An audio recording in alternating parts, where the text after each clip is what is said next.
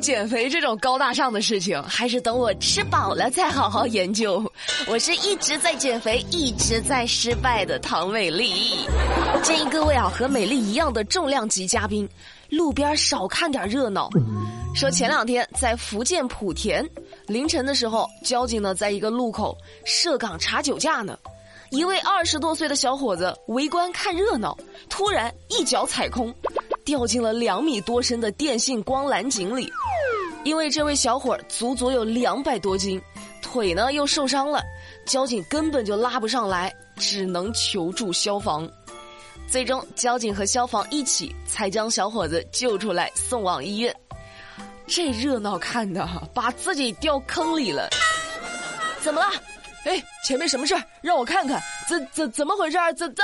救命啊！你看你死了各位注意脚下安全呐，当然也要注意行车安全。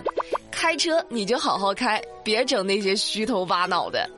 最近四川达州开江县一位别具一格的驾驶员，戴着猪八戒的面具开车，摇头晃脑的，把过往车辆吓了一跳，场面一度混乱。随后警察叔叔联系了这位驾驶员到交警大队接受处罚。这位只讲创意不讲规矩的驾驶员，因为违规驾驶车辆被交警罚款一百元，驾驶证记两分儿。但你这个人行车不规范，师傅两行泪，知道吗？烦死了！越说越觉得警察叔叔一天真的很辛苦哈，还得管二师兄的事儿。再说个有意思的事儿，这事儿把警察叔叔都给整无语了。最近在陕西西安，有人报警说手机被偷了，那民警通过调查，迅速锁定了三名嫌疑人，正准备进行抓捕时，喜感又戏剧的一幕出现了。哦，这三位嫌疑人主动来到了派出所，干啥呢？他们说自己捡到了一部手机，过来上缴，还提出。说警察叔叔需要表彰他们拾金不昧的品格。好家伙，盗窃露了马脚，还想落个好名声？你可以啊，你咋想的？你告诉我。这民警当场就送给了他们一副亮晶晶的手铐，开心了吗？奖励了手镯，还会包吃包住几天哦。美丽还有一个问题啊，这算不算自首啊？多可爱呀！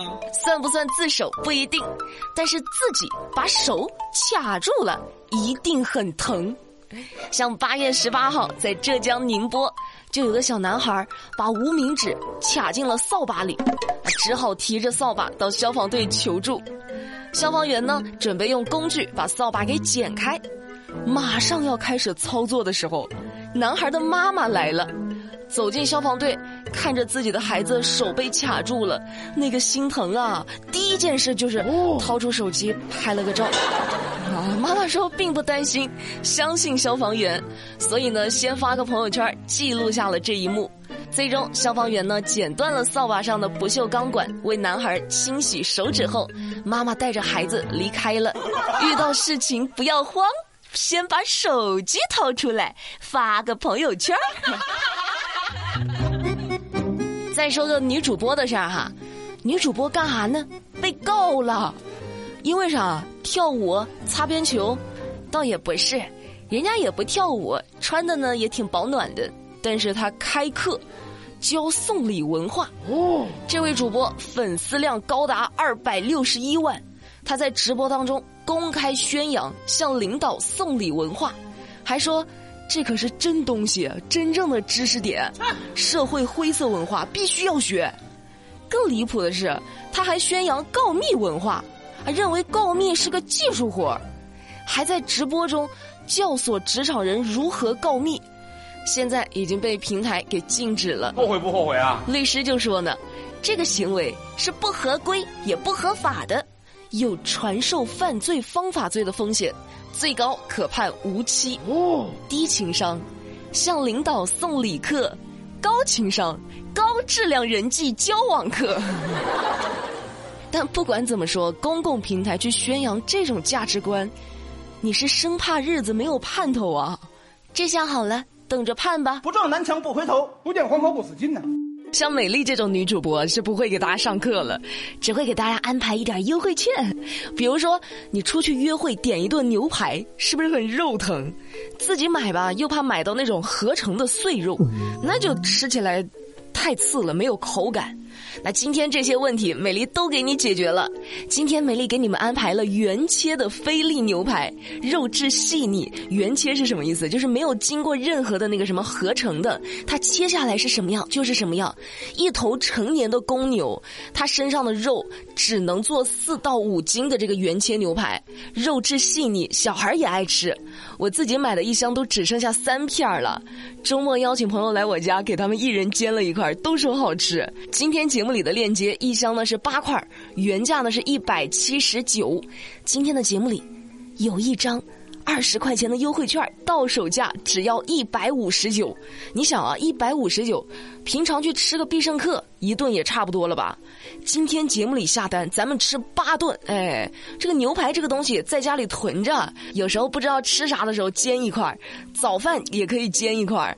想给对象搞个浪漫，哎，也可以煎一块儿，是不是？制作简单又好吃。节目中的购物车，快去点它。今天节目的最后，跟大家一起讨论个事儿哈，说的是珠海市一场突如其来的交通事故，让年轻的黄某失去了生命，他的妻子李某也在事故中重伤致残。这起交通事故经过法院的审理判决后，李某的婆婆收到了一百多万元的赔偿款，这笔赔偿款里还包含了李某以及李某的女儿的。但是这位婆婆呢，竟然把本该属于儿媳和孙女的部分都拿走了，还躲了起来，拒不执行法院判决，企图独吞赔偿款。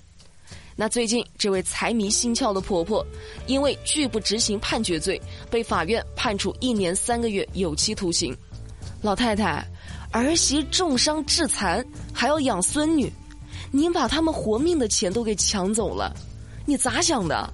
你能不能干点阳间的事儿啊？那也有网友说，说老太太的儿子已经去世了，儿媳妇儿万一以后改嫁了怎么办？所以啊，把钱都拿过来是可以理解的。可以理解什么呀？那正在听节目的各位，你们对于这件事儿有什么看法？欢迎在喜马拉雅这个 A P P 上搜索美丽的节目《美丽说》，在节目下方评论留言，和大家一起讨论。黄某失去了失忆，某去了黄某。